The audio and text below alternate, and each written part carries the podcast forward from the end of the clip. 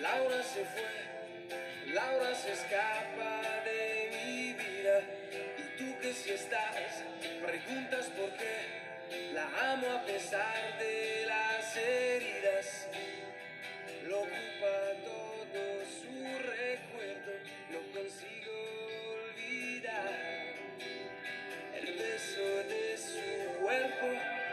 Hola chicos, buenas tardes, noches, días, ¿cómo están? ¿Qué tal estuvo su semana? Les doy la bienvenida a este su podcast de confianza, su podcast de cabecera. Bienvenidos a Codo a Codo, el lugar en que caminando por la calle juntos somos, Somos mucho mucho más que dos. Como ya escucharon, tengo nuevamente el gusto y placer de compartir micrófonos con mi amiga, colega, compañera, cómplice, compañera de locuras. Paloma, ¿cómo estás? Hola chicos, buenas noches. Hola Omar, ¿cómo estás? Buenas noches. Perdón, ahora la que está enfermita soy yo, pero Ah. les prometo que voy a hacer mi voz más sexy.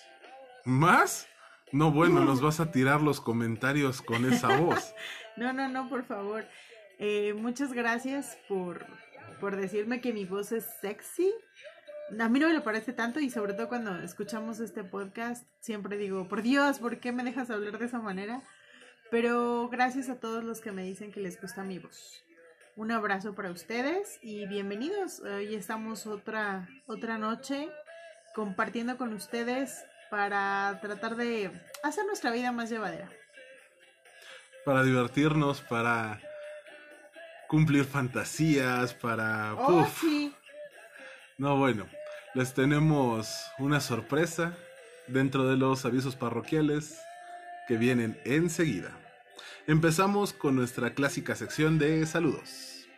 Sí, vamos a. Primero quiero agradecer a todas las personitas que de manera pública y de manera privada se tomaron cinco segundos de su tiempo para enviarme un saludo por mi cumpleaños el día 11. Les agradezco muchísimo y les mando también un beso y un abrazo.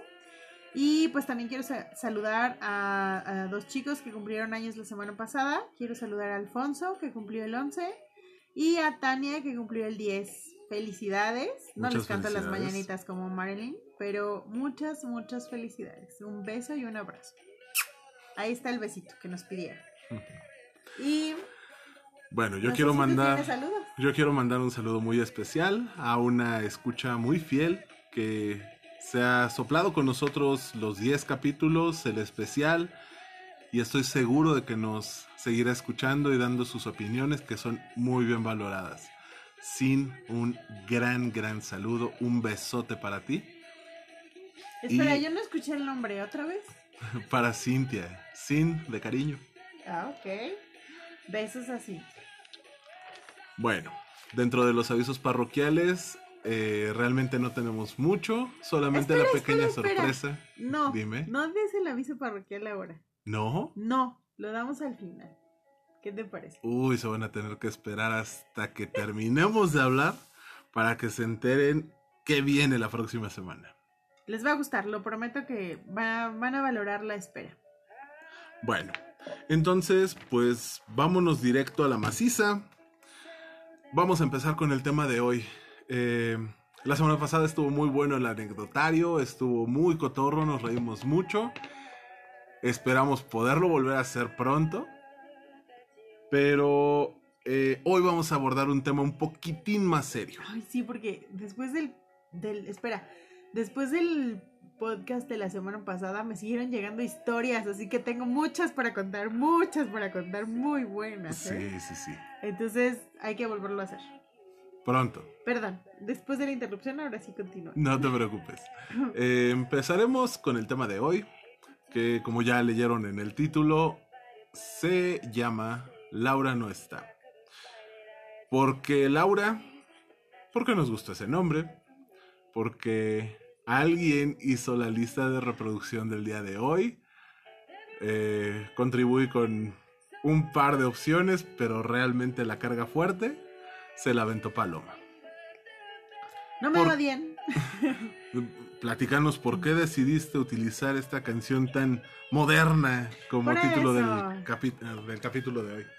Todas las canciones que van a escuchar hoy tienen como temática precisamente el fantasma del ex, Uf, de la o del ex, ¿no?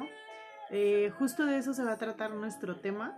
Eso, eso es lo que quiero abordar. Me han llegado algunos, algunas preguntas, algunos comentarios de, de chicos que nos escuchan y que querían que abordáramos esto porque les parece importante. Y a mí también me lo parece, tanto por vivencia propia eh, de ambas partes, es decir, como el fantasma, o más bien en, la- en las tres partes del triángulo, ¿no? como fantasma de una relación, como persona que está viviendo con una persona que tiene un fantasma y como persona que tiene el fantasma dentro de la relación, ¿no? Ay, eh, me ha tocado ser de cualquiera de esas tres partes y em, desde mi perspectiva, volvemos a repetirlo y sí quiero ser muy enfática porque de repente nos llegan unas preguntas muy técnicas. No somos expertos, lo que les platicamos aquí, lo que les eh, compartimos es parte de nuestra experiencia, de la experiencia que, que han tenido personas cercanas a nosotros, amigos, hermanos, hermanas, compadres, comadres. eh, y nos gusta compartirlo porque dicen que nadie experimenta en cabeza ajena, pero siempre ver una luz al final del camino y saber que alguien le pasó pero salió, siempre es un aliciente. El podernos mostrar y que se proyecten con las historias o las vivencias que comentamos es constructivo para todos. Nos funciona para que ustedes se entretengan, para que vean muchas situaciones desde otro punto de vista, pero sobre todo para que nos podamos desahogar todos y veamos que si algo no está funcionando, no estamos solos. Tenemos algo de apoyo o alguien que puede hablar nuestro idioma. Y justo ya entrando en, en el tema, quiero platicarte. Primero vamos a platicar de una experiencia propia. Siempre nos dicen los chicos en las redes sociales que ya basta de decir el primo de un amigo, sino que realmente contemos experiencias propias y que lo asumamos como tal. Entonces, hoy yo empezaré con eso. Venga. Desde la parte de la experiencia propia, te voy a platicar mi historia con un exnovio cuyo cuyo mayor defecto fue aceptarme con el fantasma de mi ex, Ok. ¿ok? Fue realmente una relación muy corta. Ajá. Eh, yo estaba en un periodo de todavía no sabía si picaba o platicaba, pero anduve con uno, con otro y con otro y con otro, ¿no? Entonces cuando dije, no, ya voy a tener un novio más o menos en serio, resulta que esta pobre persona tuvo que cargar con el fantasma de mi ex, Uf, ¿sale? complicado. Y entonces, primero, me gustaría ah, eh, mm, separar el tema diciendo, la- haciendo la pregunta, ¿cuándo te das cuenta de que hay un fantasma de un ex en tu relación? ¿Por qué? Porque voy a ese, a ese punto medular. Es, eh, es muy complicado decir, sí te acepto, sí quiero salir contigo porque me gustas, porque me lates, porque tenemos un rato de amigos o porque nos acabamos de conocer, o sea, porque puede ser cualquiera. Pero la otra parte, en este caso yo, no cuentas todas las piedritas que traes.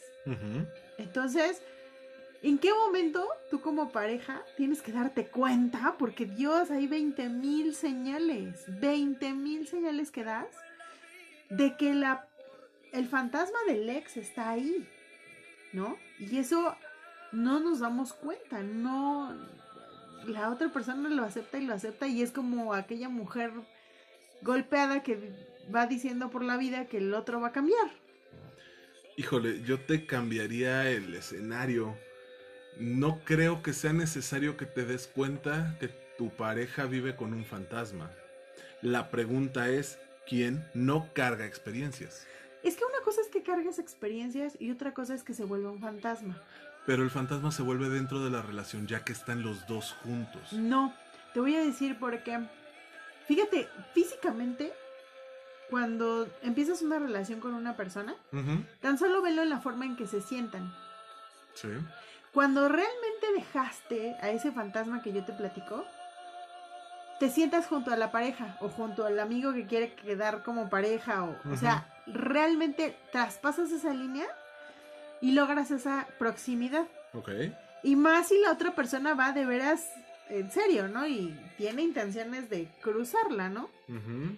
Yo creo cuando no cuando no has dejado esa ese fantasma, cuando realmente lo vives, te sientas enfrente. O te sientas del lado donde hay dos sillas y la otra persona no, o sea, enérgicamente, o sea, me refiero a la energía, no le permite seta- sentarse a tu lado. Ok. Te juro que, o sea, suena muy extraño, No, pero sí pero te el juro punto. que sucede. Estás en una mesa de cuatro Ajá. y no te sientas en el lugar más próximo. te, te sientas de frente. enfrente. Sí, como si fuera entrevista laboral. Exacto. Ajá. Y eso es porque vienes cargando con el fantasma de tu ex. Ahí estoy hablando ya de un rollo de energías. Sí, sí, sí. muy- eh, ya es muy simbólico. Es muy, muy tema de mi psicóloga.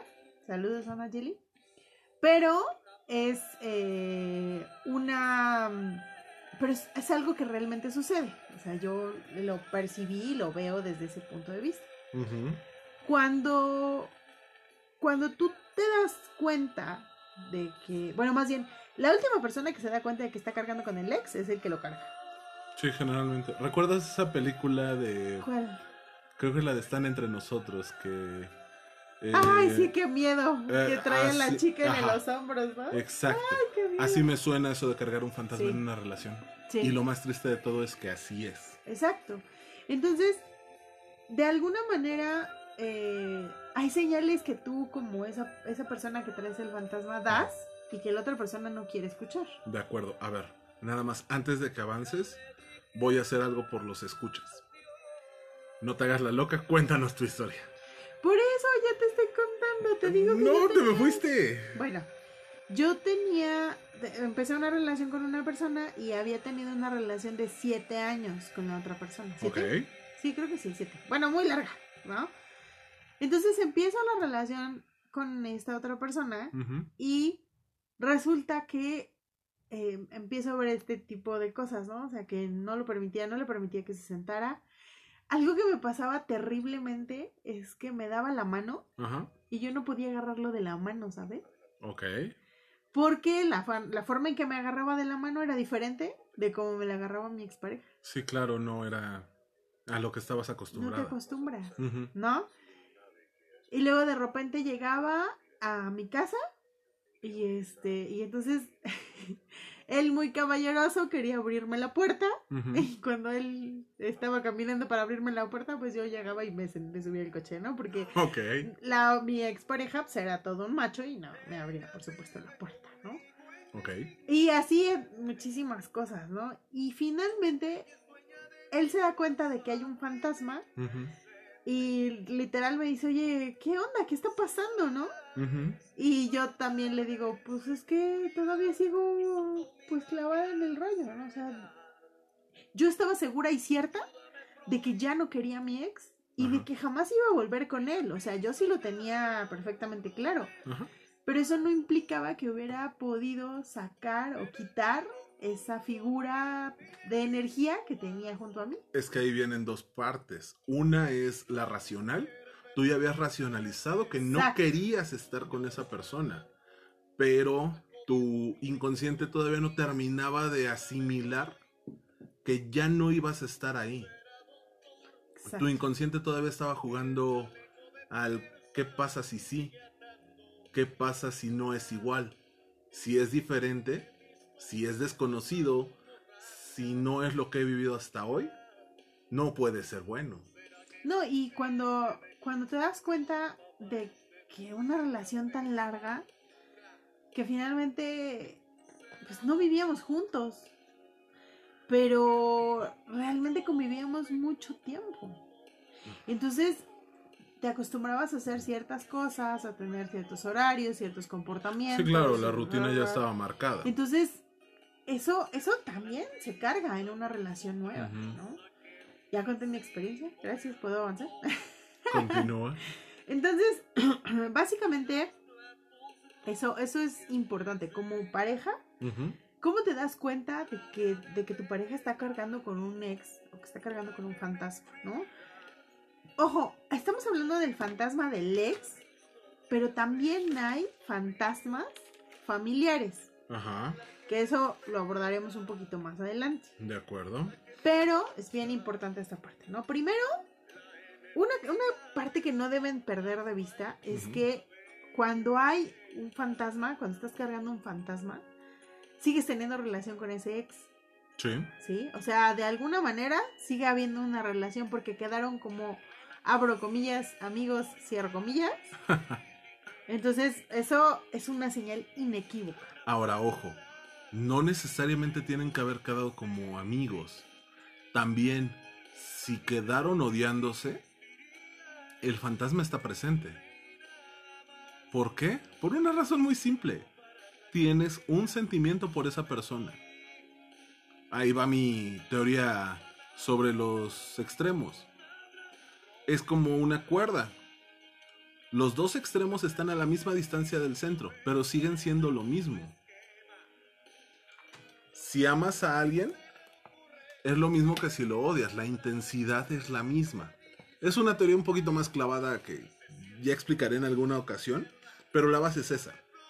Amor y odio son la misma intensidad de sentimiento, solamente en dos puntos opuestos de la misma cuerda. De hecho, una de las señales que también eh, yo, yo anoté para, para mencionarla es que cuando hablas del ex. Siempre lo insultas y dices ese perro maldito, desgraciada rata de dos patas, etcétera. Está la parte subjetiva la parte sentimental. Exactamente. Es una víscera que no puedes dejar de exprimir cada vez que hablas de él. Claro, la tripa se mueve. En el momento en el que dejas de hablarlo así, es que ya algo cambió. Como tú dices, vas del amor al odio y dicen bien, ¿no? Del amor al odio no hay más que un paso. Y al revés, igual, ¿no? Claro. Entonces eso es importante. Ahora, hay que, hay que, voy a hacer aquí una acotación. Cuando estamos con alguien, sabemos que la persona, pues lo voy a decir así literal, no es virgen, no nació ayer, mucho menos es una hoja en blanco. Eh, todos tenemos un pasado, como decías hace un ratito, Definitivamente. y ese tiempo atrás incluye que haya tenido un esposo, una esposa, una novia, una concubina, un perro, un gato, no sé, algo que le ladrara. Pero igual, lo tuvo él y yo también lo tuve. Ajá. ¿Sale? Digo, a menos que sea mi primer novio de la secundaria, dudo que alguien llegue al matrimonio con el primer novio. Aún teniendo un novio desde la secundaria, No fue la Tienes única una persona que te experiencia. gustó. no, al final creo que eso también lo deberemos de tocar un poquito más adelante. El bagaje cultural, la experiencia, Claro. eh, los fantasmas se pueden ir desarrollando dentro de la relación. Pero llegamos a eso en un rato más. Claro. Y, y con esto no quiero decir que no exista la posibilidad de que tengas una relación con tu ex, porque además, por ejemplo, si hubo un hijo, perro, gato de por medio, una mascota, que, que se consideró como parte de la familia, vas a tener una relación, eh, un hijo, con ese ex. O sea, Tienes que relacionarte. exacto. Necesariamente. No, no, no, no puedes terminar y, ah, pues ya vete con tu hijo y ya, ¿no? O sea, o me quedo con mi hijo y ya. No.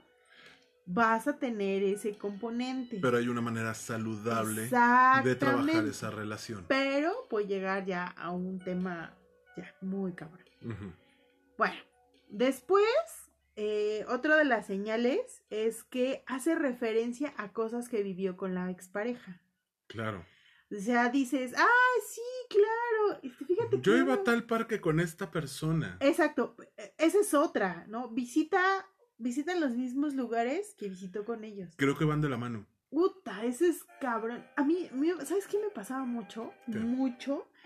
El decirle, ¿te acuerdas cuando vimos esta película? Y volteaba el pobre y me decía, conmigo no Mm, fuiste. No fuiste conmigo al cine. Todavía, cuando se estrenó esa película, todavía no nos conocíamos. Y era así de, no mami, la volví a cagar. Ajá.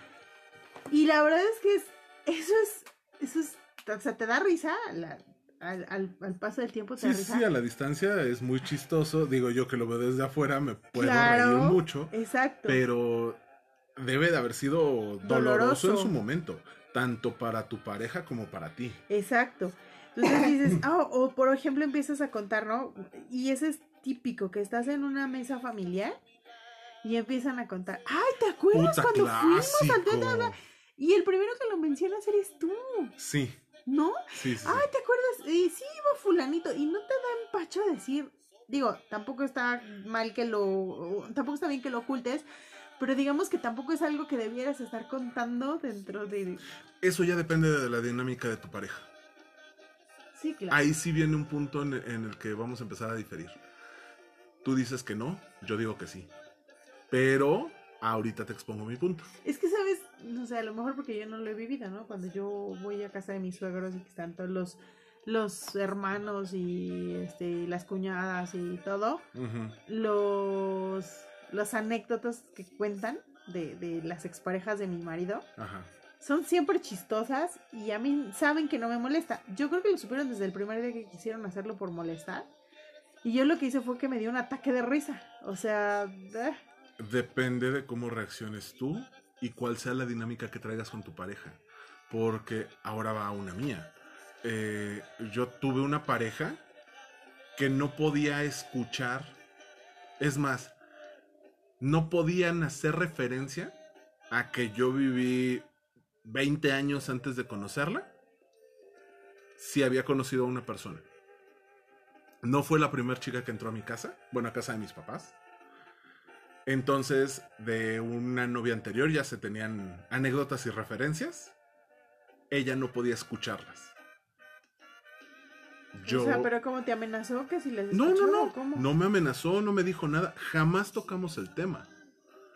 Pero a la primera que escuchaba una referencia de algo que no la incluyera, hablando de mí como, Pasado. ajá, como una relación, o que alguien había estado conmigo en una fiesta, no mames, no sabes. La vieja se ponía. Hijo, mi perra con hambre tiene. Ese es otro Pocas tema pulgas, que, ella que podríamos tocar aquí, que es el, el cuando no soy yo el que está cargando el fantasma, sino Sí. es mi pareja que no puede superar que ya mi, mi expareja es mi ex, ¿no? O sea que se emperra en decir que yo lo sigo queriendo y que me mueve y que cuando a mí ya ni me importa, ¿no? Pero bueno, ok, eso lo vemos. También vamos adelante. Luego, eh, un- una señal es que ahora con las redes sociales, lo sigue en redes sociales. O sea, Eso se pone a hace. stalkearlo y sabe qué le pasó y a dónde fue de vacaciones y si tiene una novia. Ojo, y si tiene una novia y lo publica, puta, No, no, perra, sí, claro. ¿no? Es lo peor que le puede pasar. Entonces eso es, eso es, o sea, pero brutal. Ajá. ¿no?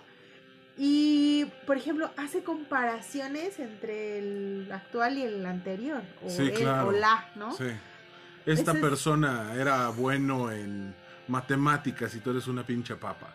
No, y aparte, por Ay, ejemplo, tú dios mejor que él. Ojo, las comparaciones son en, Sí, en ambos claro. sentidos. Exacto. Sí, así de, ay, o tú me coges más rico, o sea, espérate, ¿no? No mames, esa debe de ser cabrón, ¿no? Entonces eso es, porque además eso significa que mientras lo estábamos haciendo, estabas pensando en cómo lo hacía Sí, él, ¿no? claro. Entonces, oye, gracias.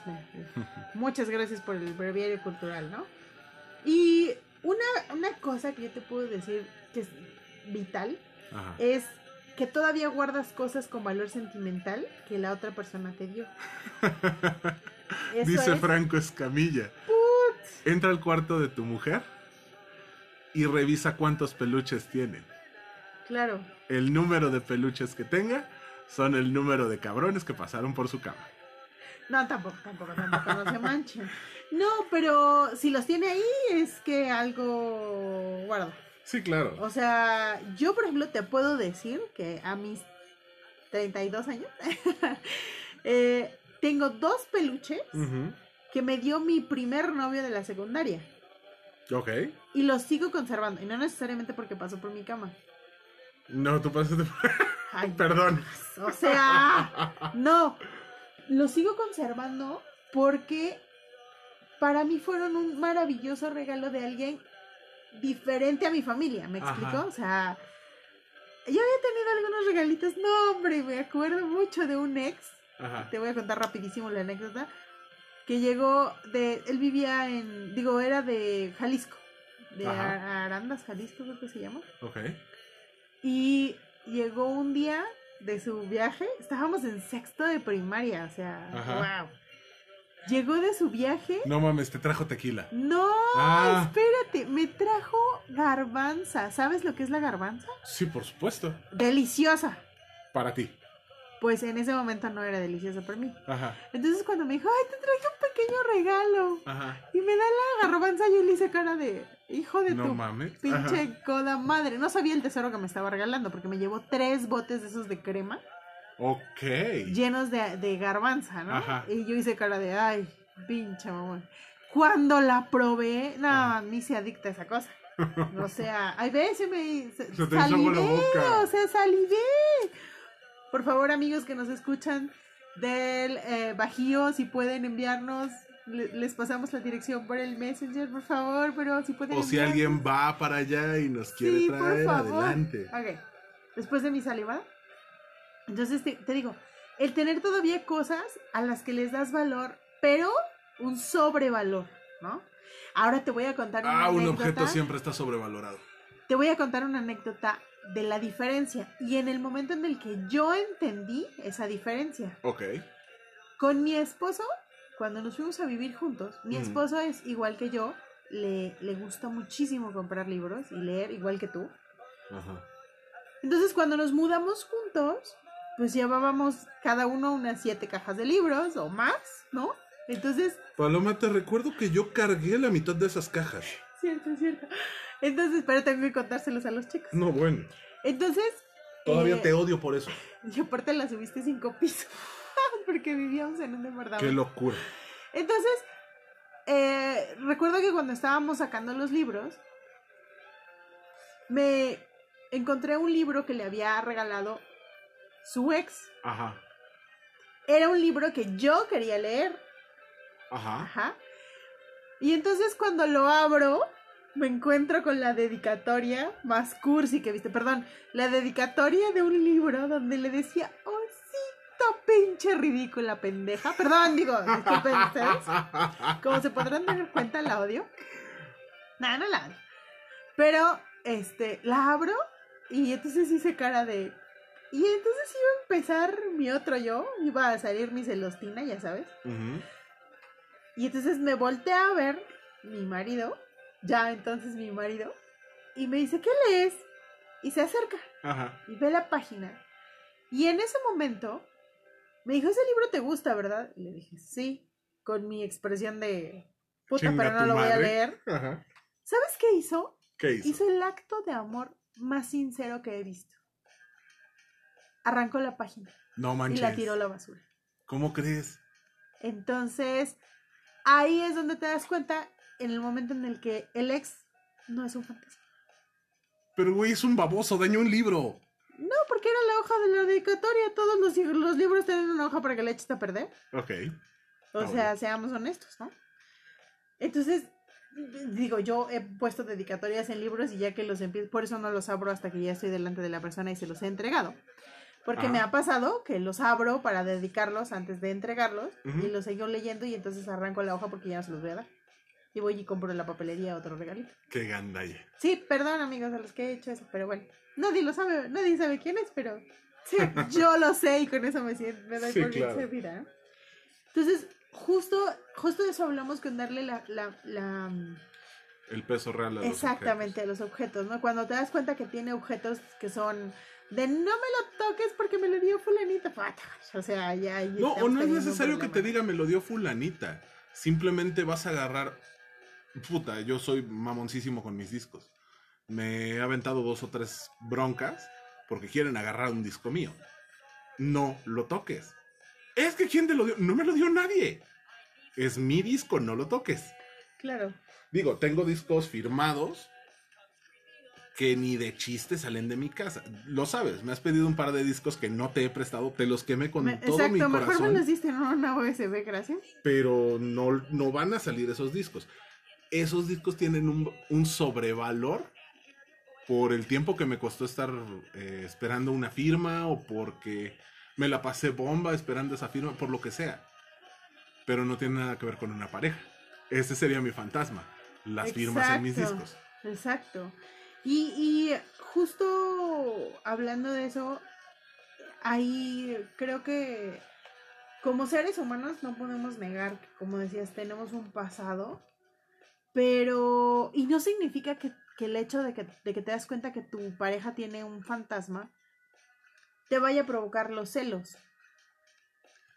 También debemos de recordar que si nos damos cuenta que existe un fantasma en la relación, no es el acabose de la relación. Ah, no, claro. por no es un motivo para mandarlo todo a la. a Y la hay que hablarlo. O sea, ahí, chicos, ahí. Yo, el otro día alguien me dijo una frase que me parece maravillosa, que es que la madurez de una persona se determina en función de la comunicación que puede tener con sus semejantes. Ok. No mames, a mí se me hizo Está increíble. buenísima la Claro. frase. Y es cierto, hasta Sí. cuando estás en el trabajo, seguramente habrá alguien que te caerá en la punta del epiblón, diría mi madre. o sea, que te cae muy gordo. Ok. Pero No sé dónde está eso, pero suena doloroso. duele. Con lo que tienes que, con esa persona tienes que trabajar. Entonces, tu madurez se determina o se detecta cuando tienes la capacidad de que aunque te caiga gorda, puedas trabajar bien en equipo con esa persona. Sí. Porque una cosa es la chama y otra cosa son Tus las cuestiones personales, personales, ¿no? claro. Entonces, una- una- un buen ejemplo para darse cuenta de si su relación está madura es que puedan llegar a hablar de esa parte. O que quieran llevar a la madurez esa relación, es poder tener comunicación sobre este punto. Hablarlo y decir, oye, ¿qué? si está pasando esto, lo estoy viendo, ¿qué podemos hacer? ¿En qué momento estamos? ¿No? Y de alguna manera des- descubres de forma gradual, es decir, no te lo van a, no, no te va a presentar en el mismo día todas las señales de las que estamos hablando, lo vas a ir descubriendo eh, de forma gradual y te vas a dar cuenta que, quién es la persona con la que estás, Cuál es el fantasma que tiene y qué tan cabrón está el fantasma O los fantasmas. o los fantasmas, ¿no? Ese es, ese es vital. Eh, cuando una persona se da cuenta ya de que tiene un fantasma, es muy fácil, porque lo puedes platicar, lo puedes trabajar, puedes ir a terapia, cuando ya te diste cuenta. Sí. Pero ahora, ¿cómo me doy cuenta yo, yo, yo, yo, que tengo un fantasma? Puta, creo que eso es lo más complicado. ¿En qué momento digo, sí, a huevo, claro? O sea, estoy deshaciendo mi relación actual porque no he podido soltar este punto, ¿no? Y escuchando precisamente la canción de Silvio, no sé si ya pasó la de Fuiste. No, todavía. Ok. Escuchando la canción de Silvio, me, me doy cuenta de esa parte. Si yo escucho esa canción y la relaciono con alguien, o sea, ese, ese sería mi termómetro, ¿no? Si yo tengo a alguien a quien dedicarle esa canción y la dedico con odio, estoy teniendo un fantasma, ¿eh? Claro. O sea, Todas las canciones de dolor cuando las dedicas son un fantasma. te voy a contar otra anécdota. Cuando estaba yo, no sé, en mis veintitantos, O sea, la semana pasada. Ay, mi vida, gracias. Este, había una canción que se llamaba Ojalá que te... Ojalá que te mueras. Ojalá que te mueras. Ajá. Entonces un día iba yo manejando y me llevaba a mi hermana este, en el asiento del copiloto y le sube la canción. Y yo volteo y la veo y le digo, güey, ¿a poco tienes a alguien a quien dedicarle esa canción? No mames, o sea, Ajá. qué pedo, ¿no? Sí. Era una chica de 17 años. O sea, No para mí estaba, dije, ¿qué onda, no? Ajá. me impactó que a su edad la pudiera dedicar, ¿no? Que la cantara con ese sentimiento. Volteo y me dice, no, hermana, ¿sabes qué es lo triste? Y yo le dije, ¿qué? Que más de una persona nos ha dedicado esa canción. Dije, ay, no, qué fuerte, ¿no? Y sí, o sea, digo, no siempre terminas en los mejores términos con las personas. Terminas en los mejores términos. Ok. Sí, perdón. Te acabo de agarrar en una. Gracias. Oh, por Dios. Disculpen ustedes. No vuelve a suceder.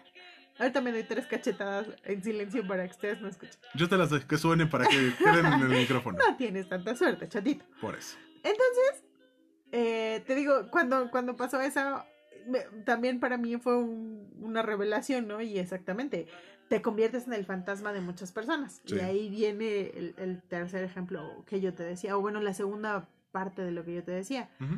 De ese triángulo del fantasma, el que carga el fantasma y el pobre que carga a los otros dos, cuando te vuelves el fantasma de una relación, ¿no? Y desafortunadamente me he enterado de muchos casos de mis cinco novios eh, en los que yo he sido el fantasma de su relación, ¿sabes? Pero tengo la impresión de que, bueno, no tengo la impresión, tengo la seguridad de que en esta, en este triángulo, la parte más sencilla es ser el fantasma. Porque al final tú no tienes que hacer nada. Pues no, no, no, no eres, no haces nada, no eres nada, literal, No, eres un fantasma, punto. pero es difícil cuando, cuando tienes el riesgo de encontrarte a la persona, o sea, cuando ya viven en ciudades distintas y el show, pues Ujú. ya, a menos que lo estés stalkeando por redes sociales, es difícil que te enteres de qué chingados pasó con su vida, ¿no? Ujú. Pero cuando, cuando viven cerca, o cuando son de la misma colonia, o cuando los ves mientras estás comiendo tacos. Eh, perdón, nos reímos, perdón, disculpen ustedes esa risa terrible, pero un es que chiste local. justamente nos encontramos a una exnovia de Omar hace poquito. Y a mí me dio muchísima risa porque la, la novia eh, casi lo volteó a ver con ojos de pistola porque conoce a su esposa. Así como de, ¿hay otra? Entonces, pero bueno, breviario cultural. Entonces, eh, te digo, cuando eres el fantasma y estás cerca, sí se convierte en un problema. Porque padeces el odio de una persona que no sabes ni qué pedo. O sea, no tienes ni idea de qué le hiciste. O bueno, sí sabes qué le hiciste. Pero por existir, Si tú solamente estás existiendo y la persona que te odia es la nueva pareja de tu ex, y de te, ellos. sí, claro, y tú te cargas el odio, el problema no son ellos, eres tú. No, o sea, pero no es que te lo cargues. No es que te lo cargues. Ah, pero vives con miedo y más si vives en la pensión, ¿no? Ahora, quieta. No, o sea, digo, no- a lo mejor no es algo que te vaya a quitar el sueño.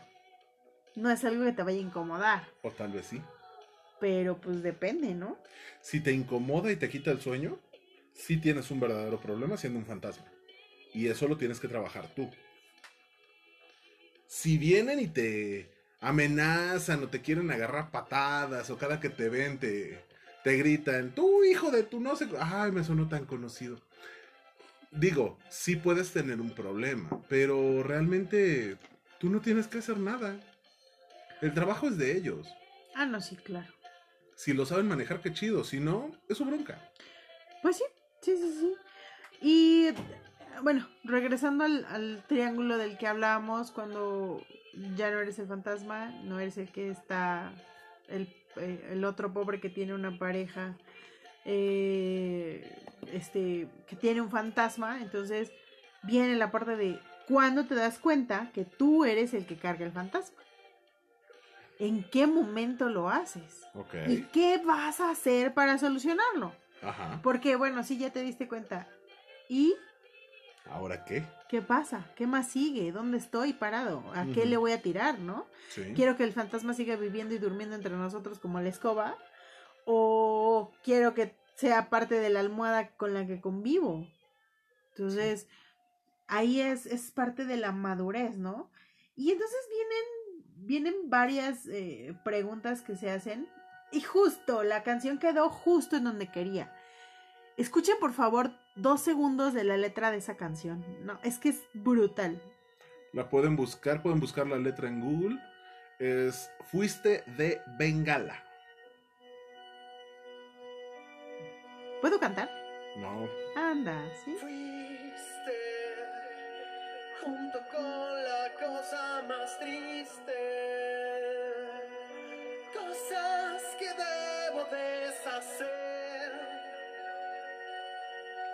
en este instante.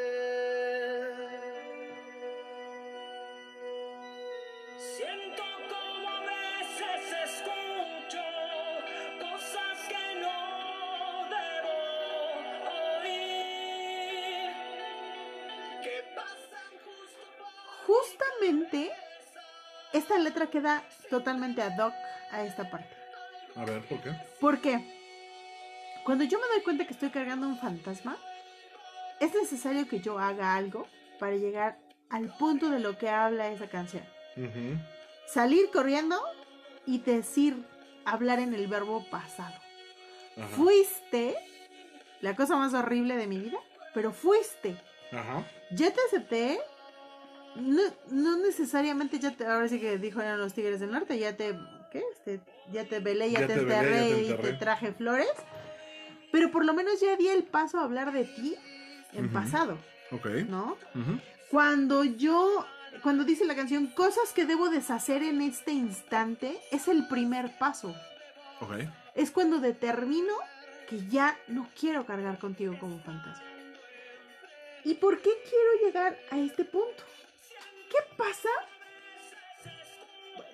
Alguna vez alguien me preguntó, ¿por qué podrías ser amigo de tu ex? O sea, ¿es bueno ser amigo de tu ex? Decíamos, vamos a hablar de esa, de esa figura en la que no hay un hijo, un perro, un gato. O sea, Sí, cuando sí, no hay nada que nos vincule.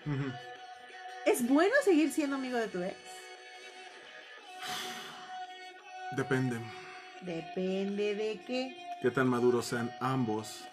Si pasaron por un proceso de separación, si vivieron un duelo, si realmente elaboraron esa pérdida el uno del otro y se están recuperando no por lo que fueron, sino por lo que son. Te voy a contar. Hay estudios de la Universidad de Kansas en Estados Unidos que dicen que alrededor del 60%... Me sonaste a Villalbazo. Oh, por eso. Saludos. Alrededor del 60% de las personas deciden mantener... Deciden... Ojo, no lo platican. Ajá. Deciden ellos mantener una relación de amistad después de una ruptura. Y la misma investigación nos dice que hay tres razones por las cuales puedes seguir siendo amigo de tu ex. A ver. ¿Sale? La primera es porque estar o pensar en el, con- en el ex te da seguridad. ¿Sale? Cuando tú... Eso está bien jodido. Claro, porque la, porque la relación que tienes es de un apoyo emocional, un asesoramiento, una confianza, etcétera. En mi tierra eso se llama codependencia, no chinguen. Exactamente. Y sabes que el 30% de las personas, de ese 60 del que hablábamos, el Ajá. 30% de esas personas deciden mantener una relación de amistad precisamente por el, el tema de la seguridad. Es que está cañón el que bases tu seguridad en el otro. Cuando, cuando tú, yo creo, ojo, desde mi punto de vista de, de quien lo vivió, yo creo que es porque no has terminado de romper, porque no has pasado al verbo en pasado. No has pasado al verbo en pasado. Dos. Te voy a, te voy a hacer una listita de las que yo te he encontrado a ti, a ver qué pasa. ¿eh? No me importa, ahorita te estoy encontrando. es que ahorita estoy muy te clavada en el tema. Está bien, escúpelo. Pero realmente esa es, esa es una. Esa es una, eh, una parte importante. ¿Por qué? Porque no lo, ¿por qué no lo terminas de dejar? ¿Por qué no lo terminas de, de, de sacar? Lo platicábamos en costumbres. Exactamente. Porque al final la costumbre es más fuerte Que el amor, que el amor. ¿no? La segunda razón por la que las personas quieren seguir siendo amigas de su ex es porque es práctico. ¿No? Práctico. Exacto, esa es la, la frase que utilizaron durante no el estudio. Me chingues. ¿Por qué? Porque hay razones económicas, porque tenemos un préstamo en común, porque me presta su tarjeta de crédito, porque es práctico, porque le puedo decir, oye, ¿sabes qué? Ve a mi casa porque tienes llaves de mi casa y ciérrala la estufa porque se me olvidó, ¿no? Ve y dale de O comer a mi a perro comer a porque mi me voy porque a estoy de de fin de vacaciones. y es tu ex, ¿sale? No. Por cuestiones prácticas, pero así lo dice. Prácticas. Y la tercera razón, que es la que más pendeja me parece, y ustedes saben chicos que no me gustan mucho las groserías, pues esta sí me parece verdaderamente estúpida, es la cortesía. La cortesía. Exacto. ¿Por qué? Porque yo te digo, pero podemos seguir siendo amigos para no herir tus sentimientos. No mames. Ajá. Entonces, pero ¿sabes que el porcentaje más alto de las personas que quieren tener una relación con su ex es el de las personas que quieren hacerlo por cortesía? No mames, los modales antes de la salud mental. Qué jodidos están. Exacto. Ahora, existe una razón oculta que, que lo marca como tal el estudio y que puede estar ligada con cualquiera de estas tres primeras, que es el hecho de que aún se conserven eh, sentimientos románticos por el ex, ¿no? Que exista, como dicen, donde hubo fuego, Cenizas Cenizas quedan. quedan. No, mames. pero bueno, es la esperanza de poder regresar con tu ex en algún momento. Te la pongo más gacha. Es la esperanza de poderte volver a tirar a tu ex porque cogía rico. Sí, claro. Y yo, ay, ah, ya no pude decir nada. Es que no le encuentro otra explicación. O sea, Ah, es. Ah, Ahí te va. ¿En qué concluye este estudio? Y te vas a ir de espaldas. déjame sentarme bien. Las personas que decidieron continuar con la amistad por razones prácticas Ajá. tuvieron una amistad duradera y exitosa con los ex. Ok. ¿Por qué crees tú? Porque es funcional. Nada más te busco cuando te necesito. Y el otro idiota ahí está, o la otra idiota ahí está. Exactamente. Y entonces por eso encuentras tantas relaciones de codependencia y tantas relaciones nuevas que fracasan. Sí, claro. Ya que me eres funcional, si algo no resulta, te lo cuento a ti. Te lo cuento a ti, me dices qué opinas, pero como tú tienes un sentimiento todavía ahí, digo, Porque no le encuentro otra explicación Esperen, a que esperen. valgas. La frase favorita de Omar. ¿Por qué hay tensión sexual entre ustedes? No, ni siquiera es necesario que exista tensión sexual, fíjate. Hay más tensión sexual entre amigos que entre exes. Sí. Es más por la parte de yo te quiero coger aunque tú me estés frenzoneando porque lo metieron a la frenzone o la metieron a la frenzone y nada más la tienen ahí como perrito faldero que sabe abrir y cerrar una llave de gas. Pero al final realmente nada más lo tienen ahí como reserva. Claro. Y fíjate, de, de todo esto, de todo esto que hemos platicado, perdón un comentario adicional a eso si eres la persona que está siendo funcional para tu ex, no te ilusiones, güey. No te las va a dar. ¡qué cruel eres! Es que no se las va a dar. O sea, ya pasó de moda. Sí, claro. Bueno, em, derivado de todo esto que hemos platicado, ¿sí? Vamos a tener entonces dos tipos de ex, ¿sale? El que es verdaderamente un fantasma, que Ajá. se llama ex ausente, Ajá. ¿sí? Y que psicológicamente y psiquiátricamente es, es denominado precisamente un fantasma producido por el fondo de nuestro inconsciente e inseguridades. O sea, es alguien que ya no nos pela, ya ni siquiera recuerda que existimos, Ajá. Pero al que seguimos nosotros recordando y trayendo a colación y a nuestro presente y Puta, qué Eh, jodido. lo vemos en la pareja nueva que tenemos y lo comparamos con la pareja nueva que tenemos y ese ex ausente va destrozando poco a poco nuestro autoconcepto, Ajá. ¿sale? Y el otro tipo de ex es el ex presente, que a su vez tiene dos, Variables. dos variables, ¿no? Que es el ex presente superado, que es aquel que somos amigos y pues nos vemos, o digo, me pasó, nos invitamos a nuestras respectivas bodas, o sea, somos este invitados dentro de la boda del otro, y el ex presente, pero que no está superado. Entonces, ya sea que no lo superé yo o no lo superó el otro, ¿no? Y justo de, de, de este tipo de ex presentes son los más comunes. Sí. ¿Por qué? Porque cuando ya lo superaste, pues ya puedes volver a ser amigo, ¿no? Conozco una chica que tuvo un novio dentro del grupo de amigos que teníamos y en cierto momento fueron novios, porque pues así se dio, era lo más lógico porque eran los dos que estaban sin pareja. Ajá. Fueron novios y al final de cuentas se dan cuenta que el chico es gay y se convierten en las mejores amigas. Y entonces es un ex que está presente, pero que está superado. No hay manera de no superarlo. Pero, pero está presente, ¿estás de acuerdo? O sea, entra sí, en esta sí. categoría. Y los ex no superados, pero que están presentes, ese es el más cabrón que hay que romper. Esos que quedan como amigos Exacto. porque por cortesía. No mames. Ahora, ahí te va. Yo encontré una de las experiencias que me han contado, de las experiencias que he visto y de lo que yo he tenido. Yo encontraría un tercer tipo de ex, que es el ex que nunca fue, que así se le llama. Ah, chinga. Ahí te va. Es un amigo Ajá. que siempre quiso ser novio, esposo, amante o lo que sea. O lo que te dejes. Y nunca fue. Ajá. Y es una relación que siempre está presente hasta el momento en el que hay algo que el que, el que, el que lo está cargando rompe esa relación y entonces se puede volver la peor pesadilla o el ex ausente, Ok. ¿sale? ¿Por qué, por qué te refieres a, o por qué me refiero a esto? Es un gran amigo, una gran amiga de la secundaria que siempre estuvo enamorada de ti y nunca te lo dijo. Ok.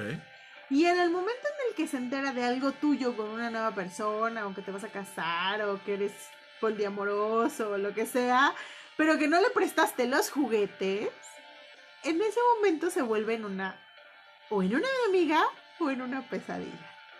Entonces, ese tercer ex, O se aleja. o se aleja.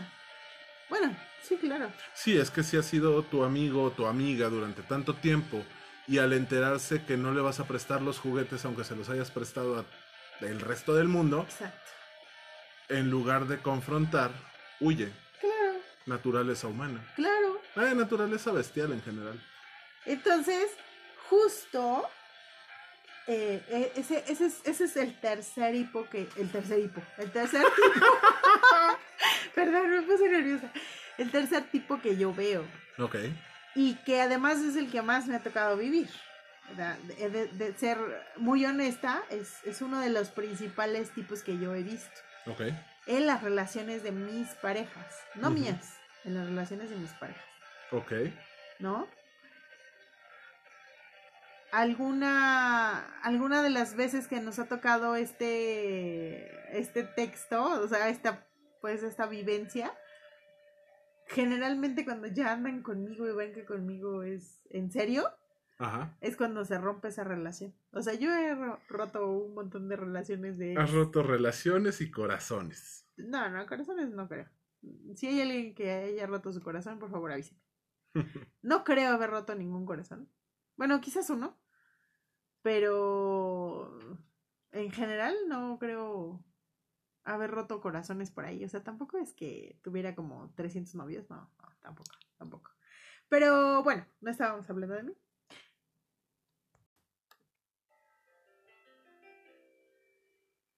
Ahora bien, hablando precisamente de donde hubo fuego, ¿cómo cierro el ciclo?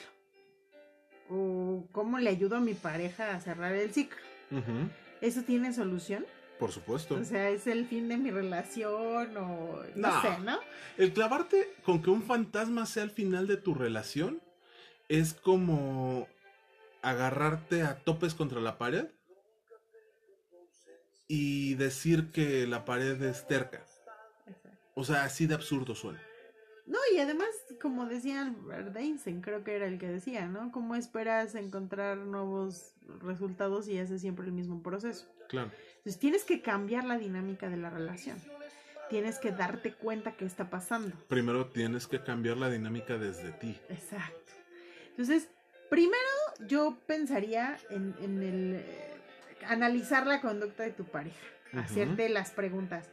¿Cómo se comporta el novio o novia cuando le platicas al respecto de su ex, al respecto de lo que sientes? Como decíamos, para llevar a la madurez la relación tenemos que tener una buena comunicación. Sí. Entonces, ¿cómo se comporta mi novio o mi novia cuando le hablo del ex y le digo, a ver, no me gusta que esto, no me gusta esto, no me gusta esto, no me late esto, no me gusta que esté sentado en nuestra sala cada fin de semana? no lo sé, ¿no? O sea, No, bueno. Ok. Después, otra pregunta es, ¿qué tipo de reacciones tiene mi novio o mi novia frente a las conductas del ex?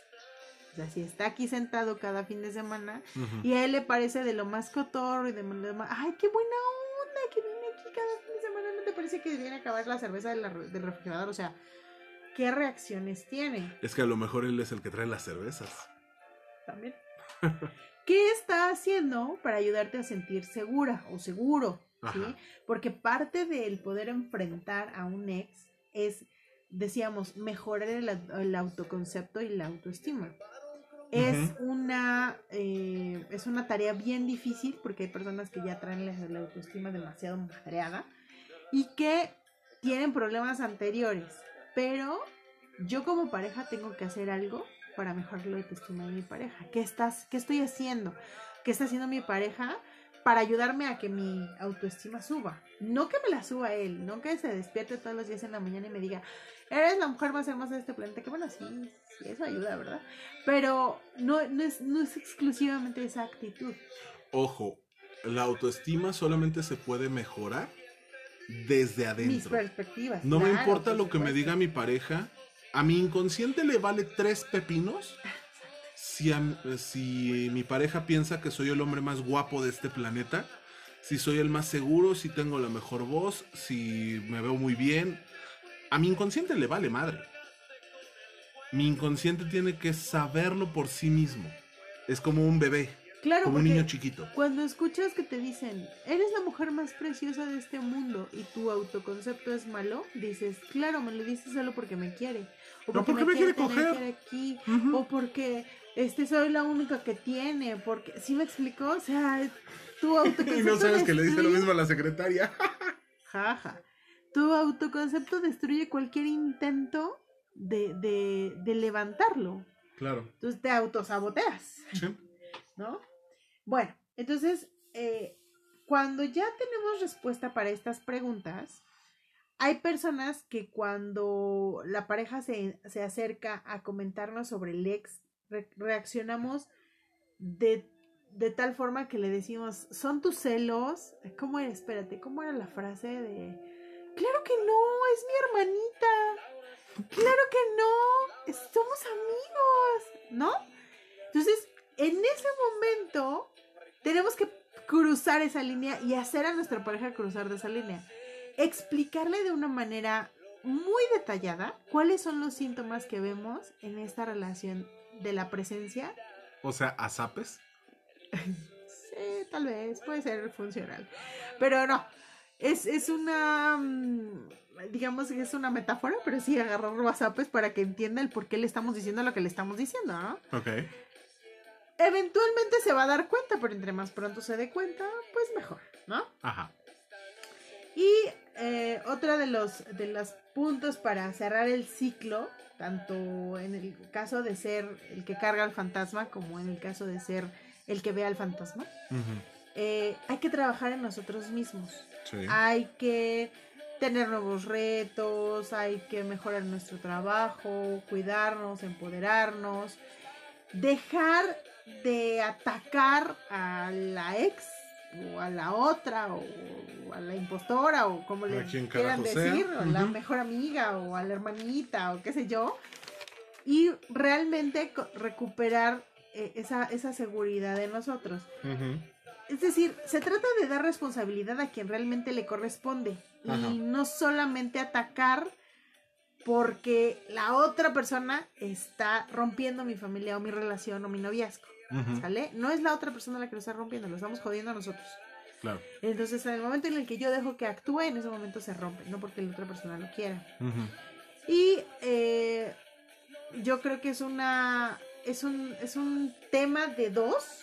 Decíamos llevar la relación a la madurez, platicarlo, conversarlo, abrirlo y en función de eso podríamos llegar a un a un punto estratégico de A buen ¿no? puerto. Exacto. Ok.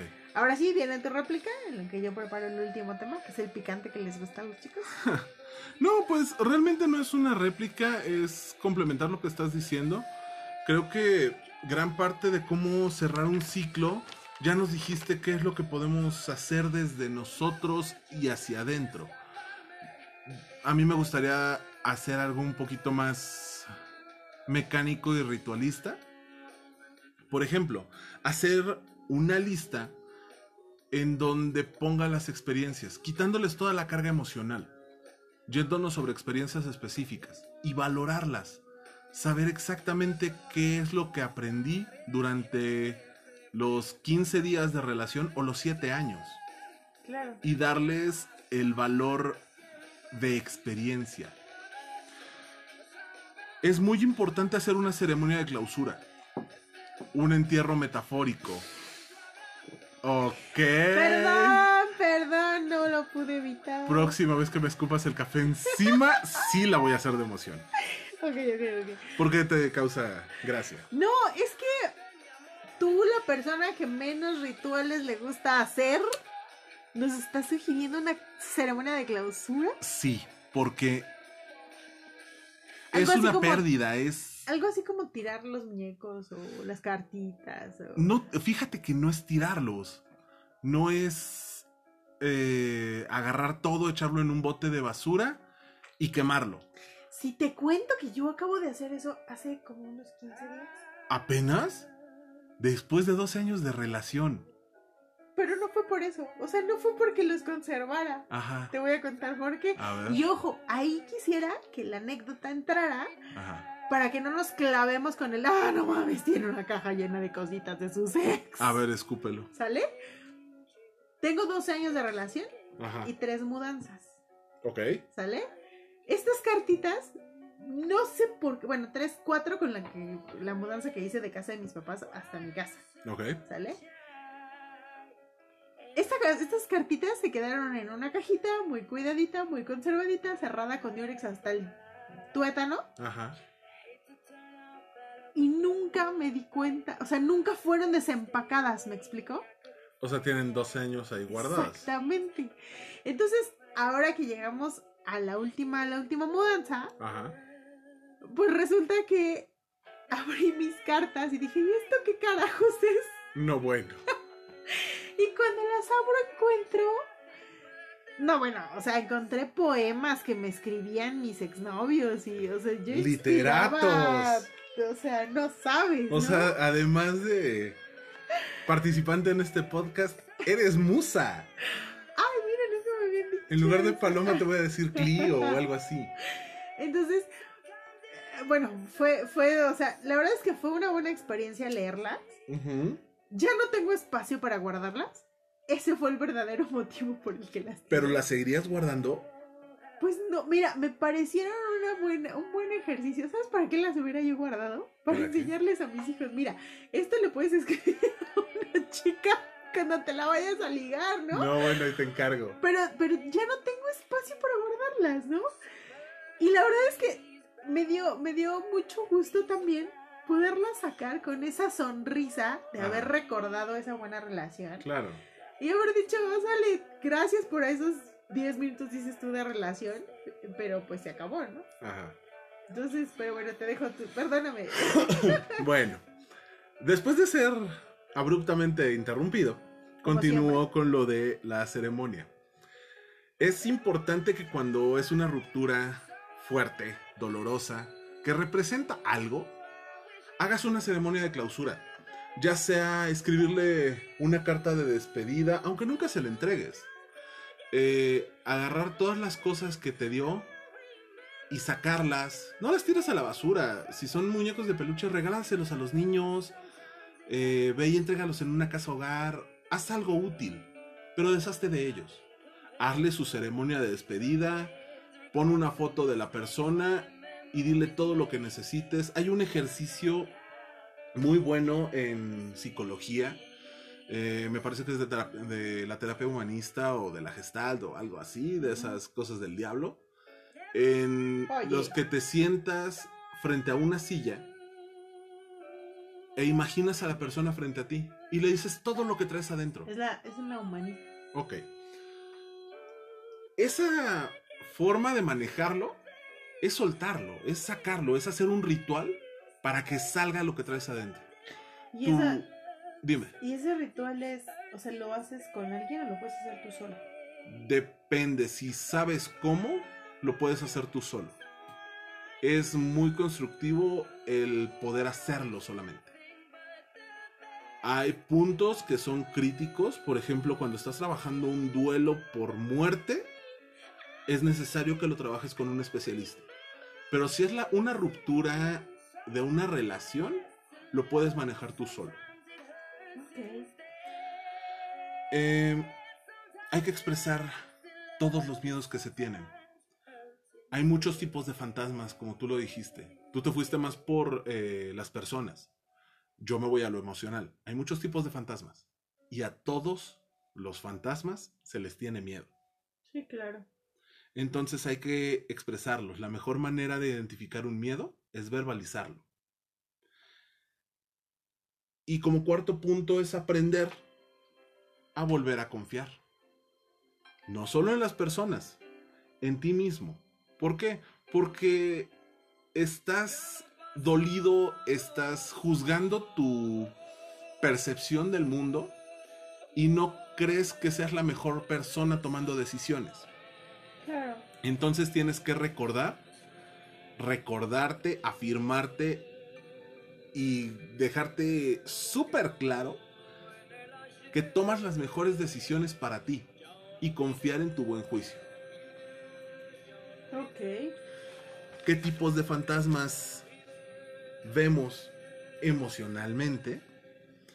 La infidelidad, el abuso psí- eh, psíquico o físico, el control excesivo y los celos.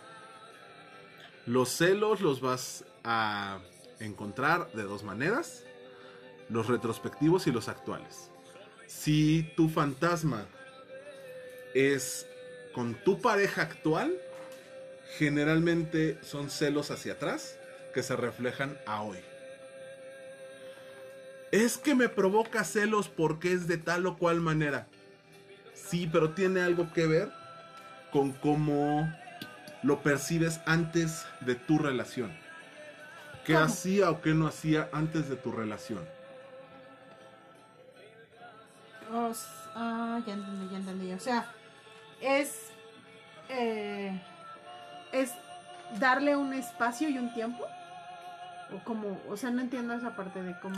No, em, vas a conocer el pasado de tu, de tu pareja. De alguna manera. En una reunión familiar va a salir un comentario de algo que hacía con sus parejas anteriores.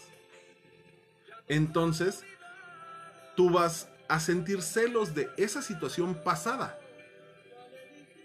Por ejemplo, es que a su pareja anterior eh, le, le abría la puerta del coche.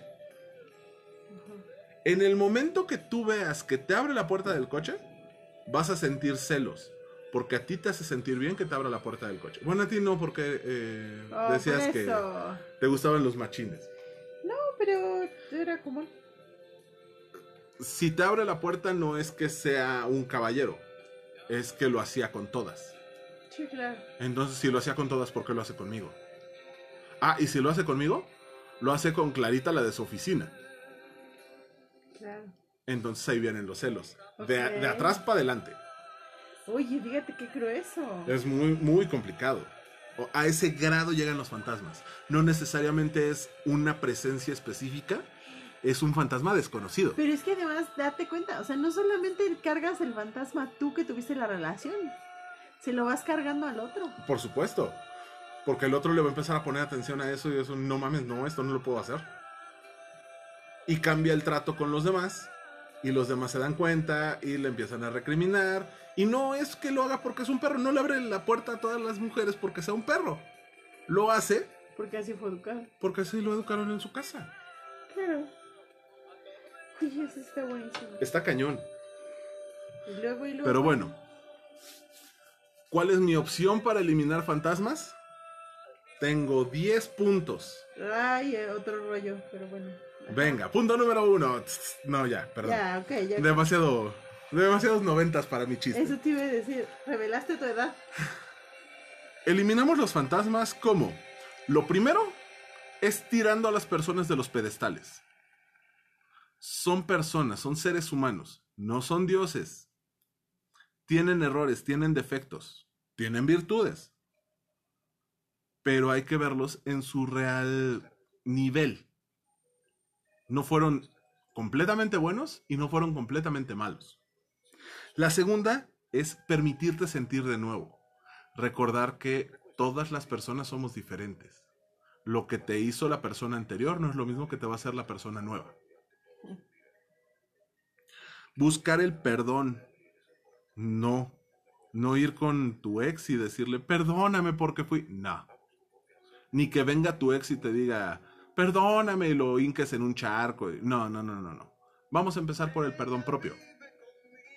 Me perdono por haber tomado decisiones que afectaron mi vida de tal o cual manera. Me perdono por haber permitido que pasaran estas cosas. Me perdono por haberme hecho tal o cual cosa. Claro. Y recordarnos que si perdonamos, no es que olvidemos, dejamos las cosas como experiencia para que no nos vuelvan a pasar. Nos perdonamos para continuar. Oye, esa, esa es la frase de la semana. Luego,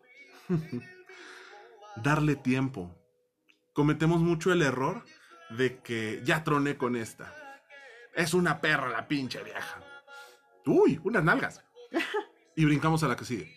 No, no, no, espérate. O sea, date el tiempo, date el espacio de vivir tu soledad, de disfrutar tu soledad, de aprender a estar contigo, de recordarte lo maravilloso que es estar solo o sola. Amplía tus horizontes. Lo platicábamos en alguno de los episodios. No vas a encontrar a la mujer modosita, finita, que sabe cocinar en el mismo lugar donde has buscado toda la vida y solamente has encontrado a las mujeres gruesas que no saben cocinar y se la viven trabajando. claro. Amplía tus horizontes, atrévete a ir a otros lados. Va de la mano con el siguiente, conocer gente nueva. Si amplías tus horizontes, conoces gente nueva. Si te arriesgas a hacer cosas diferentes, la gente que hace esas cosas diferentes es nueva completamente.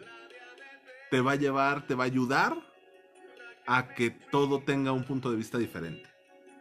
El séptimo es que no compares lo que platicábamos hace un rato, ni para bien ni para mal. Tú lo haces mejor que fulanita. Ella lo hacía mejor que tú. Ninguna de las dos se vale. No, es que eso es aparte, eso es ofensivo. Es asesino para las relaciones el empezar con el, ay, está padre, pero fulanito o fulanita lo hace diferente. Y ojo, muchas veces las comparaciones o los fantasmas no son parejas anteriores. Es mamá o es papá. Claro, cuando te dicen, es que mi mamá me lo preparaba así. Es que mi mamá hacía el pastel azteca de esta forma. Rey, sorry. No soy tu madre, hijo. No soy tu mamá, ¿no? Dejar el pasado atrás es el octavo punto. Lo dice José José. Ya lo pasado, pasado. El noveno es deshacerte de ítems demoníacos. Lo que les decía, los peluches, las cartas, las donas para el cabello, las cadenas, los lo que quieras. Todo eso, deshazte de él. ¿Sabes? Yo conozco personas Ajá. que son divorciadas de hace tipo 3, 4, 5 años Ajá. Y siguen usando su alianza. La argolla. Sí, claro. Y dices, Hay películas en donde sale eso. no, no, no, no es que ya te habías divorciado, ¿por qué la traes puesta? Ah, es que está bonito. Ah, Es que si no siento vacío el dedo. Cabrón, cómprate otro anillo. Exacto. Hay unos anillos eh, que salen en películas que te pueden ir muy bien en ese dedo. No chingues. Todas las cosas son cosas y punto. Se vuelve un ítem demoníaco, como lo dije, en el momento que trae un sentimiento cargado. Que tú le das ese valor. Exacto. Ay, es que tengo una colección de cajetillas de cigarros. Ah, pues está bien, te gusta coleccionar cajetillas de cigarros. Es que esta la compré cuando fuimos a no sé dónde. Y esta la compré cuando fuimos a no sé dónde. Ay, el viaje de no sé qué. Güey, o sea, esos viajes ya los hiciste. Esa persona ya ni siquiera está contigo. y tú sigues cargando eso, no mames, deshazte de ello. No te deja nada. Al contrario, te jala energía. Ay, es que a tales lugares íbamos juntos. Güey, no. Ay, es que esto nos gustaba tomarlo a los dos. Güey, ya estuvo, neta. Suelta eso. Claro. El punto número 10 es el más importante. Está al final porque es el punto vital. Las cosas no siempre se pueden hacer solo. Pide ayuda. Para eso se inventaron los psicólogos. Para eso se inventaron los amigos. Para eso se inventó la familia. Pide ayuda en todos lados. Alguno de esos pegará y te ayudarán. O tal vez pegan todos y lo hacen más rápido. Dejen de lado el orgullo y dejen de lado el es que qué van a pensar de mí, güey, da lo mismo lo que piensen de ti. Que te ayuden. Ya después se preocupan por lo demás. Primero que te ayuden. Sí, esa es, esa es una reacción muy, muy este, común entre un accidentado. O sea, el, accidentado siempre te va a decir, es que mi bicicleta, es que mi motocicleta, güey, espérate, te estamos atendiendo, dame chance. Déjame en paz. Pero bueno, wha- whatever. Entonces, ahora, no sé, ¿ya terminaste con esto? ¿Sí vas? Ok. Tú vas a tocar otro tema. Hay un tema que, que es- es- les decía yo la parte picante de este, de este tema que estamos tratando, que es el sexo con mi ex. ¡Sangres! ¿No? ¿Qué tan bueno o qué tan malo es el sexo? Cerrar una relación en la que hubo amor, respeto, diversión, buenos momentos, etcétera, es difícil. Pero cortar el vínculo sexual es todavía más difícil. Claro. ¿Sale? Eh, muchas veces dicen, o muchas personas nos dicen que la pretensión de conservar al ex a través del sexo es mantener un tipo de vínculo afectivo, un deseo de evitar lo que se llama la angustia de la separación.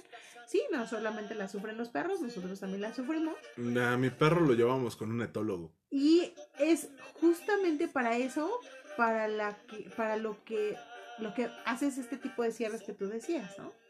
Eh, de alguna manera ceremonias holísticas, ceremonias para los cierres. Ajá. Y em, cuando, cuando no tenemos esta parte eh, psicosocial, entonces vienen estos deseos de tener relaciones sexuales con el ex. Yo no te voy a decir, es bueno, es malo, es una hijez, no es una hijez. Que lo decida cada uno. La característica de si lo vas a hacer o no es tuya, ¿vale? Pero lo que sí te voy a decir son algunos puntos que tienes que considerar antes de y cuando ya tomaste la, decisión Ajá.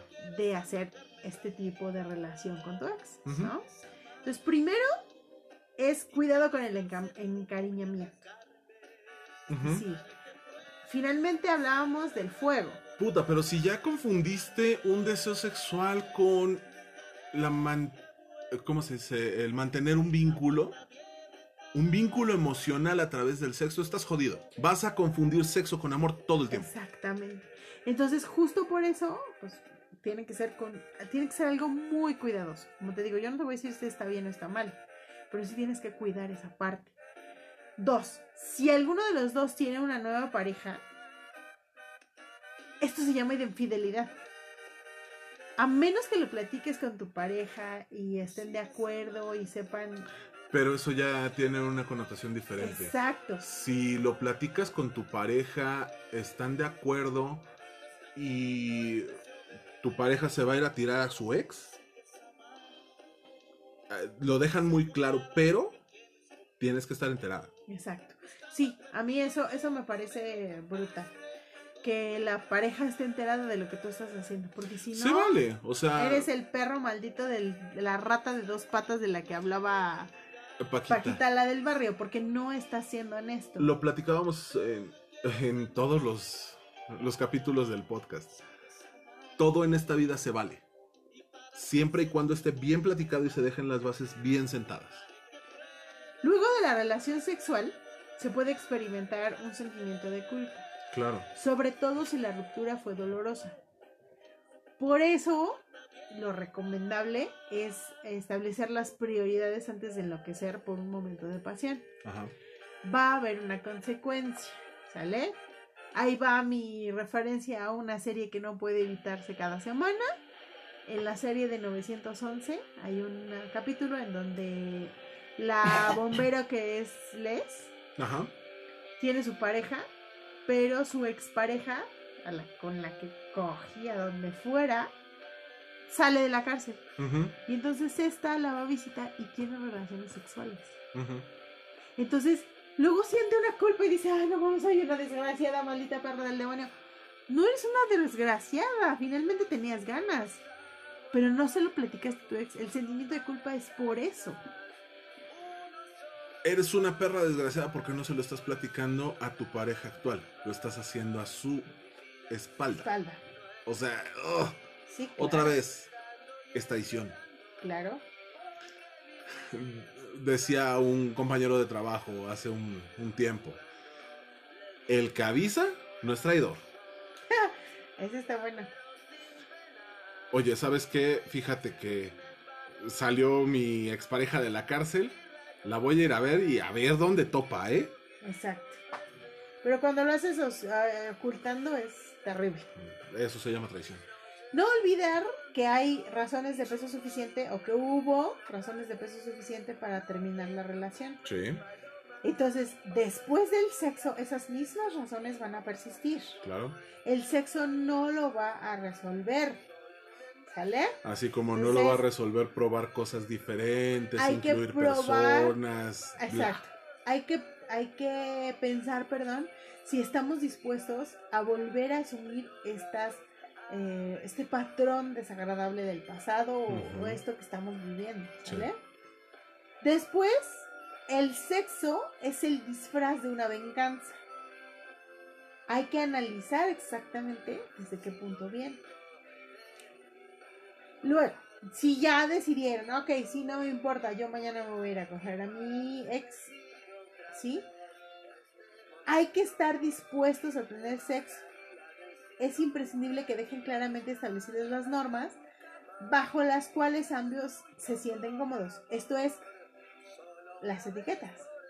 Picas o platicas. ¿Qué somos? que somos, ¿sí?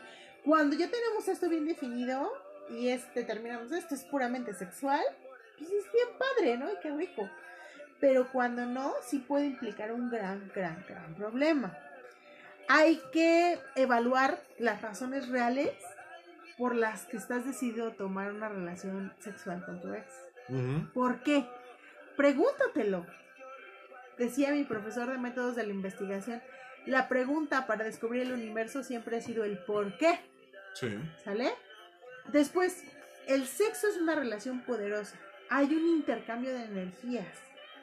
Y hay que tomar en cuenta que para dejarlo, para dejar esas energías y pasar a la página, hay que tener una eh, fuerza de voluntad muy importante, ¿no?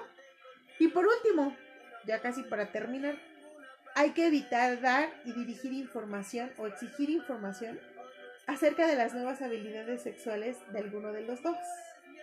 Wow. Recuerden, no aprendimos cosas del sexo por Correo correo, electrónico. ¿vale? Ni por correo electrónico, ni por correo, ni... Todo lo que sé lo aprendí por experiencia. El sexo es la actividad humana con mayor recurrencia y con menor opción. ¿Sí? Esto lo dice un, un- un psiquiatra. ¿Y a qué se refiere con esto? Es lo que vas a hacer más veces en tu vida. Puedes llegar a las 650, ¿qué? 651.814 reproducciones. O sea, veces que has tenido sexo Ajá.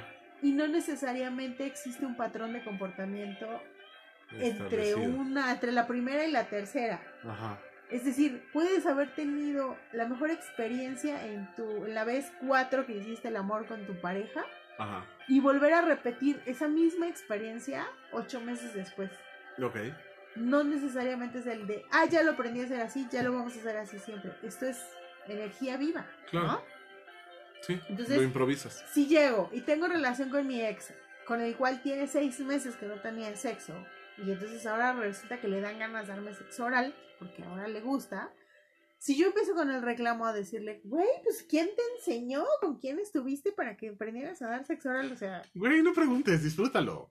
entonces tengamos en cuenta eso y valoremos lo que estamos haciendo, si ya decidimos tener esa relación sexual. Sí, te tragas tus comentarios. Exacto.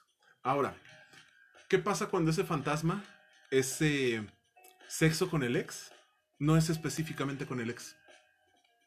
No puedes porque se fue a otro país, a otro plano astral, a la chingada, o sea, da igual. Ajá. ¿Qué pasa cuando transfieres esa energía a desconocidos en un bar? ¿Cómo? O sea, que te coges a cuanto desconocido encuentras en un bar. Sí, claro, por culpa, por no tener al ex, por que rompieron tu corazón, por sustituir, por proyección, por cuatro mil cosas. Wow, eso sí está grueso. Volvemos al punto, no está ni bien ni mal. Pero ten cuidado porque estás haciendo las cosas. Claro, hay que encontrar un razonamiento. El detalle motivo. está en la compulsión de la conducta. Si lo estás haciendo porque extrañas al ex, si lo estás haciendo por el vínculo afectivo, si lo estás haciendo por bla, ¿O no te ha pasado que ves a tu amigo y resulta que su actual pareja es idéntico o idéntica a la pareja anterior que tú conociste porque era tu amigo? No mames, eso es. ya iba a reclamarte de decirte, ves a, a tu amigo y lo ves bonito. ¿Qué pasó? Mis No, amigos no, son bien feos. Pero es que es. es- ese es, ese es muy. Saludos a los rodents. Muy común, o sea, yo tengo un amigo Ajá. que está- estuvo casado, creo que 16, 17 años y ahorita está divorciándose. Ajá. Tiene una nueva pareja Y es idéntica a la ex esposa. y la ves y dices, cabrón, no es la misma. Y luego más si tenías años sin verlos, la ves y dices, ¿esta no era la anterior? O sea, de verdad. También ese, esa, esa, o sea, me queda claro que todos tenemos patrones y tenemos como físicos que nos gustan. Pero ese punto es. Pero ya conseguírtelo igualito. Híjole, no ya es, ya es complicado. cabrón. Eso ya. eh, nos meteríamos en un tema diferente. Exacto. Y creo que ya nos alargamos un poquito con este. Entonces, sí, perdón. va a ser un buen momento para cortar. Se quedan muchas cosas en el tintero. Creo que vamos a tener que hacer segunda parte de los fantasmas. Te dan tanto así, pero bueno. Eh, sí. sí, porque nos no faltaron tenemos muchas cosas. conclusiones y cosas así. Pero, pues bueno, eso era. eh, Esto, esto fue, dijo muy bien Omar. Esto fue la primera parte de este tema, decidido por su servidora Paloma. eh, que me pareció importante tratar, como les decía, que es, es un buen punto que tenemos que abordar y que tenemos que platicar con nuestras parejas. Sí. Eh, no importa lo minimizado que pueda hacerlo nuestro ex, Ajá. es decir, perdón, nuestra pareja, si a mí me parece que está molestando, debo de hablarlo. Claro, Porque puede ser mi imaginación, pero también puede ser que no lo sea. claro. Entonces, es bueno platicarlo. Muchas, muchas gracias, como siempre, chicos, por estar con nosotros. Antes de que te despidas. La sorpresita. Este tema, la segunda parte la vamos a grabar, me imagino que pronto. Sí. pero la vamos a dejar en el tintero porque tenemos un compromiso con ustedes para el episodio número 12. Sí, ese, es, ese va a estar muy bueno. Chicos, les prometimos traer un episodio sobre nuestra experiencia este de, de la casa, de la casa, de la este, ambiente del swinger. ambiente swinger, del eh, poliamor y otras cosas que nos pidieron. Ya tenemos La primera parte, esas, esa nos- primera parte, entonces va a estar súper interesante. chicos. les cuento, les cuento, les cuento. Un poquito, nada más déjalos con la duda. Ok, la próxima semana vamos a hablar de cómo festejamos el cumpleaños de Paloma. Nos aventuramos, ella y yo, y nos lanzamos a un club swinger. No saben la maravilla del lugar, no saben todo lo que encontramos, todo lo que platicamos y todo lo que mejorará. Va Está a ser cañón. muy bueno. Créanme que les va a gustar. Lo estamos haciendo por ustedes. Digo, también nos divertimos, estuvo padre, pero. Estuvo muy interesante. Eh, ya les platicaremos cómo estuvo la experiencia, Y todo lo que vimos. todo lo que vimos y todas las dudas que nos salieron a nosotros también. Claro, claro, y que por eso no lo hemos hecho de inmediato, porque eh, tenemos que investigar para darles a ustedes un- una, una buena parte de nuestra experiencia. Valdrá la pena, chicos, lo prometemos. Seguro que sí. Y entonces, ahora sí, chicos, nos vamos con esta canción que me encanta, que se llama Fuiste. El grupo se llama Bengala y tiene una colaboración con Daniela Romo. El, el- el amor de niñez de mi queridísimo Omar, que le, la- le fascinaba esa mujer cuando Me estaba chica. encantaba.